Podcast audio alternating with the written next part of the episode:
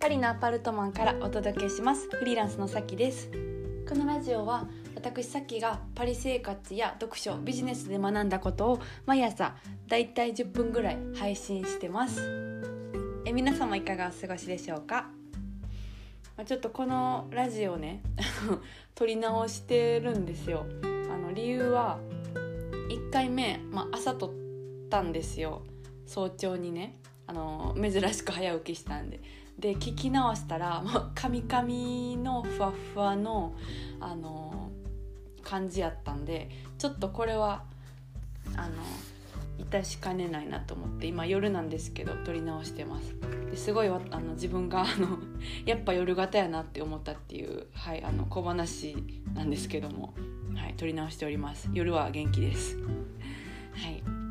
であのこのラジオね、えっと、初めてすごいあのありがたいことに、えー、思ったよりいろんな方が初めから聞いてくれてるなって思ってましてあの今1,000回ぐらい、えー、聞いてもらってる感じでであの、まあ、聞いてもらってる方の住んでるところもいろいろなんですよ。でこのなんかラジオのね、えっと、ポッドキャストできるアプリがどこから聞いてくださってるかとかの、まあ、国はざっくりこう分析できるんですよ教えてくれるんですよ。でそれ見たら10カ国ぐらいの国から聞いてくださってるみたいですね。あのヨーロッパの国と日本と,、えーと、あとアメリカ大陸と、うん、で大体10カ国ぐらいで多分大体って言ってる意味はあのなんか聞いてるよって言ってくださってる方の国が入ってなかったりするんでその、えー、表の中にね何どの国がありますみたいなだからあのなんとなくあっちのこっちの方面みたいな感じの、えー、分析もあると思うんですよ。なんか遠い大陸とかは多分はっきりどの国かって推測できなくてあのざっくりこの辺みたいな感じやとは思うんですけど、うん、でも大体10カ国ぐらいから、え、聞いてもらってるみたいですごく、え、嬉しく思ってますので、えー、張り切って今日もやろうと思ってます。はい、で今日のテーマなんですけどあのフランスに住む時の、えー、部屋選びについてちょっと話したいなと思ってます。っていうのもあのまあえっ、と希望をもらって希望？何？なんかメッセージをあのまた頂いてですね。えっと、まあ、その方は今また別の国に住んでるんですけど、えっと、ベトナムな、えっと、ベトナムに住んでいらっしゃるんですけどその人生のうちでいろんな国に住んでみたいとであの、まあ、フランスとかヨーロッパにも興味があるっていうことでその私なりの住宅選びの、まあ、コツですとか見るべきポイントがあったら教えてほしいですっていうことであのいただきました。でなんかこの、えっと、質問部屋選びどうかっていうのってちょこちょこ今までになんか聞かれたことがあってなのでお話ししたらあの、まあ、面白いことの一つなのかなと思ってちょっと、えー、テーマに選びました。はい、でえっとまああの私がこれをまあ話せるかなって思ったのはパリに来て3年ぐらいなんですけどあの5回ぐらい多分引っ越ししてるんですね。多い方やと思うんですよ、うん、だから、えー、まあ自分の経験が個と1個の部屋とかじゃなくて何個かあるし何回かその引っ越しでね、えっと、内覧とかしたことあるのでなんかまあまあ3年の割には情報も経験値という情報は持ってるんじゃないかなっていうのとあとまああの周りのね日本人の方とかと話しててとまあみんなでシェアしてる情報とかも含めて話せるかなって思いました。うんでちなみにあのそんなにいっぱい引っ越してる理由はですねと、まあ、引っ越したての時ぐらいにまああの自分の収入とかね生活の感じがどうなっていくかっていうのが分からなかったから、えー、長い長期長期でお家を決めたくなかったんですよ。で、まああのまあ、どうなるか分かんないからみたいな感じで、えー、言ってたりとかしたんですけど自分の心の中的にはその例えば今収入に見合った、えー、お家が、600ユーロぐらいのお家だとしたらそこでもう2年契約ってしちゃったらなんか、えーと、ちょっとこう何て言うんですかねマインド的な話になりますけどなんかその収入がもうそ2年経ってもそこまでって決め自分で決めちゃってるようなもんかなって、えー、思ったのでなんか自分の可能性を信じてその長期であんまりねあの未来を固定したくないって思ったんですよ。だから結構引っ越してて、まあ、その分めっちゃ面倒か臭かったですけどね引っ越し探すのとか。うんはい。まあなんかそんな感じでこう何回か引っ越しました。で、えー、まあ肝心のというかあのテーマのパリ住宅選びのポイントなんですけど大きく分けて3つ話そうと思ってます。1つ目は、えー、私はあのフランスでパリの中しか住んだことがないんで、まあ、パリの、えー、どのエリアに住んだらいいのかとかおすすめとかっていう話。2つ目は、えー、まあ、部屋自体の選び方見方。で3つ目は大家さんとか不動産屋さんについてって感じで、はい、話せたらと思ってます。まず1つ目のエリアなんですけど、えー、まあ、ちょっとフランスに関してはあのパリしか住んだことないんで、えー、パリの話をします。で、えー、まあ、20区あるんですね。で大体こうあのエスカルゴカタツムリみたいな形になっててで、え、セーヌ川がパリを横断してます。でその、え、セーヌ川でこう横を切った北と南で、え、北が右岸下が左岸で分かれてます。で大体ざっくりなんですけど上の方がちょっと治安悪い。下の方が、まあ、ちょっと治安がいいっていうこう認識になってます。もちろんエリアによって全然違ったりもするんですけどもざっくりそんな感じで。で日本人がたくさん住んでるのは、えー、特に、えー、その左岸南の方の、えー、15区16区がすごく多いイメージですね。特にあの駐在の方とか、えー、家族ファミリー層はこの辺に住んでるって感じです。あの安くはないんですけども治安がいいし便利だしどこも、まあ、アクセスがいいので、えー、人気のエリアかなっていう感じですね、うん、住宅街って感じです。観光地っていうよりかは。うん。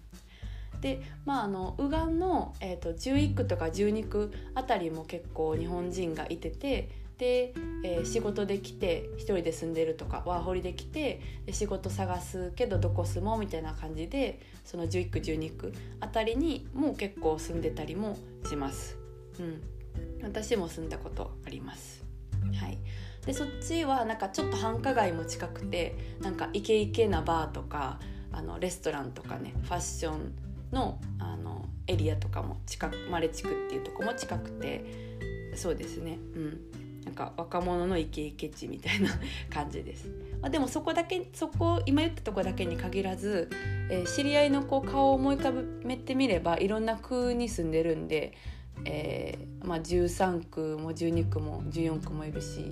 えー、7区も1区も17区もいるしうん、って感じなんで、まあ、一概には言えないんですけどざっくりそんな感じです。でちなみに、えっと、171819区え右岸ですね北の方のその3つの区は、まあ、治安が悪めと言われてます。はいあのまあ、私も通る時ちょっと小走りで、えー、通ってる感じです。はい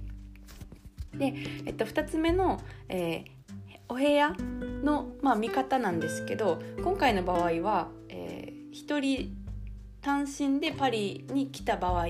のえ賃貸に関して話したいと思ってます。で大きく分けて2つあって家具付きと家具なしがあります。どっちも、えー、まあ同じぐらいあります。ちなみに私は家具付きの場所しかお家しか住んだことないです。うん。でなんかもっとここ絶対ここに住もうっていうのをはっきり決めたら家具なしのお家に住んで家具をいろいろ揃えたいなって思ってるんですけど今のところはこういつもなんかベッドとかね机とか、えー、洗濯機とか収納スペースとか w i f i とかあるところを選んでます。はい、でないとこもあります。まずその2つをどっちにするかっていうのを見るって感じですね。あとまあなんか個人的な、えー、見解かもしれないんですけど何階に住むかって言ったら、まあ、0階はちょっとその地上階になるんでなんか安全性的にちょっと怖いかなと思って私は避けてます。で逆に最上階は夏めっちゃ暑いんですよ。であの、まあ、フランスとかヨーロッパの他の国もそうだと思うんですけど冷房があんまり家になくて基本的に洗濯機ああ洗濯機じゃないわ えっと何や？扇風機。扇風機あったらちょっといい方かなみたいな感じなんで夏最上階に住んでたらめちゃくちゃ暑いですね、うん、経験したことあるんですけど暑すぎて家に入れなくてだんだんその露出度が高くなっていくんですけどあのタンクトップショートパンツみたいな。それでは無理になってもう日中はカフェにいて夜戻ってくるみたいな感じをやってました。あとはえっ、ー、と、まあ、その床がフローリングの床とかいろいろあるんですけど人気なのはあの木木張り？木張りの床が結構そのパリの伝統的なあのオスマン建築の、えっと、床として割とそのトラディショナルな感じで人気でだからそれを目当てに探してる人とかもいてちょっとお値段が高かったりします。なんかなんて言うんでしょうね。あの言い方いいか分かんないですけどあの小学校の時のあの何？教室の床みたいなあの木張りでちょっと隙間空いてるみたいな感じがの床がなんか人気ですね。はい、うん、って感じかな。うん、で、えっと、最後あの大家さんとか不動産屋さんについてなんですけどこうまあ注意してなんか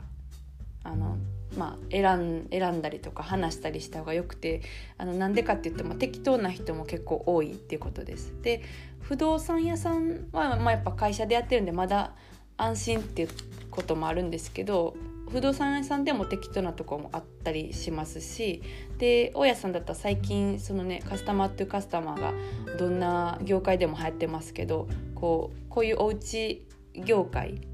不動産業界っていうんですかね。もうその大家さんと直接やり取りできるサイトとか結構あるので大家さんと話すこともあるんですけど最初話す時になんか、えー、何でしょう、まあ、契約の決め方とか日程の決め方とか、えー、お金のこととか条件とかをなんかあまりにも緩すぎたら後々なんか自分が痛い目見るかもしれないんでなんか外国人だからとか言葉がなんかまあ、ペラペラじゃないとかって言ってこうひるんでしまったら割と後で困るなみたいなあのちょっと私の経験談をもとに話してるんですけどことがあります。うん、ですね。そうですねでまああのー今までそうですね、まあ、いい不動産屋さんもありますよ知り合いがやってる不動産屋さんとか、あのー、すごく、えー、よくて親切ですけどなんか今までこう経験したことあるあの不動産屋さんとかだったら何でしょう、まあ、日本人がやっててもこう何でしょうお願いしたことの書類が来るのが4ヶ月後だったりとかあのビザの更新で必要だけどだからまあ、1ヶ月後ぐらいには欲しいなっていうものが4ヶ月後に来たりとかもう更新終わってるわみたいなもあるしあとなんか退去の時とかに新しい、えー、居住希望者の人があの見たいって言った時にあの3時間後に見に行っていいですかみたいなあの感じがことがあってであちょっとあのちょっと急なんで片付いてないしいないと思いますみたいな言ってたんですけど来たみたいな。であの引き連れてきてたんでもう開けざるを得ない感じだったんですけどなんかちょっとすいませんみたいな感じで切り張って、うん、でまあちょっと開けたんですけどそういうこうちょっとね適当なところもあったりするのでうん、慎重にした方がいいかなと思います。特にその、え、パリのお家ってほほとんど新居ってなくて全部あの昔からの建物ばっかりなんですよ何百年ってそれはアパルトマンでもそうですし、えっと、メゾン一軒家でもあの新築ってほぼなくて大体なんか中古とか、まあ、何年も何百年も使ってる、えー、お家がベースなんでなんかその大家さんが結構ちゃんとしてなかったらすぐ何かがま壊れたりとか調子悪くなったりするんですけどそのねメンテナンスとか相談とかがすぐできなかったりもするので、うん、そこはなんかちゃんとした方を選んだ方がいいかなって思います。はい、あのもし、えー、パリに来たい方がいたら何か参考になったりとか想像ができたりしたらいいかなと思って今日こんな話をしました。はいやっぱ夜はちょっと滑舌がまだマシですね。朝撮ったやつ本当になんかカミカミだったんで、はい、お蔵入りということで、はい、じゃあ、えっと、今日はこの辺でお開きにしたいと思いますので皆さんいい一日をお過ごしください。それではまた明日お会いしましょう。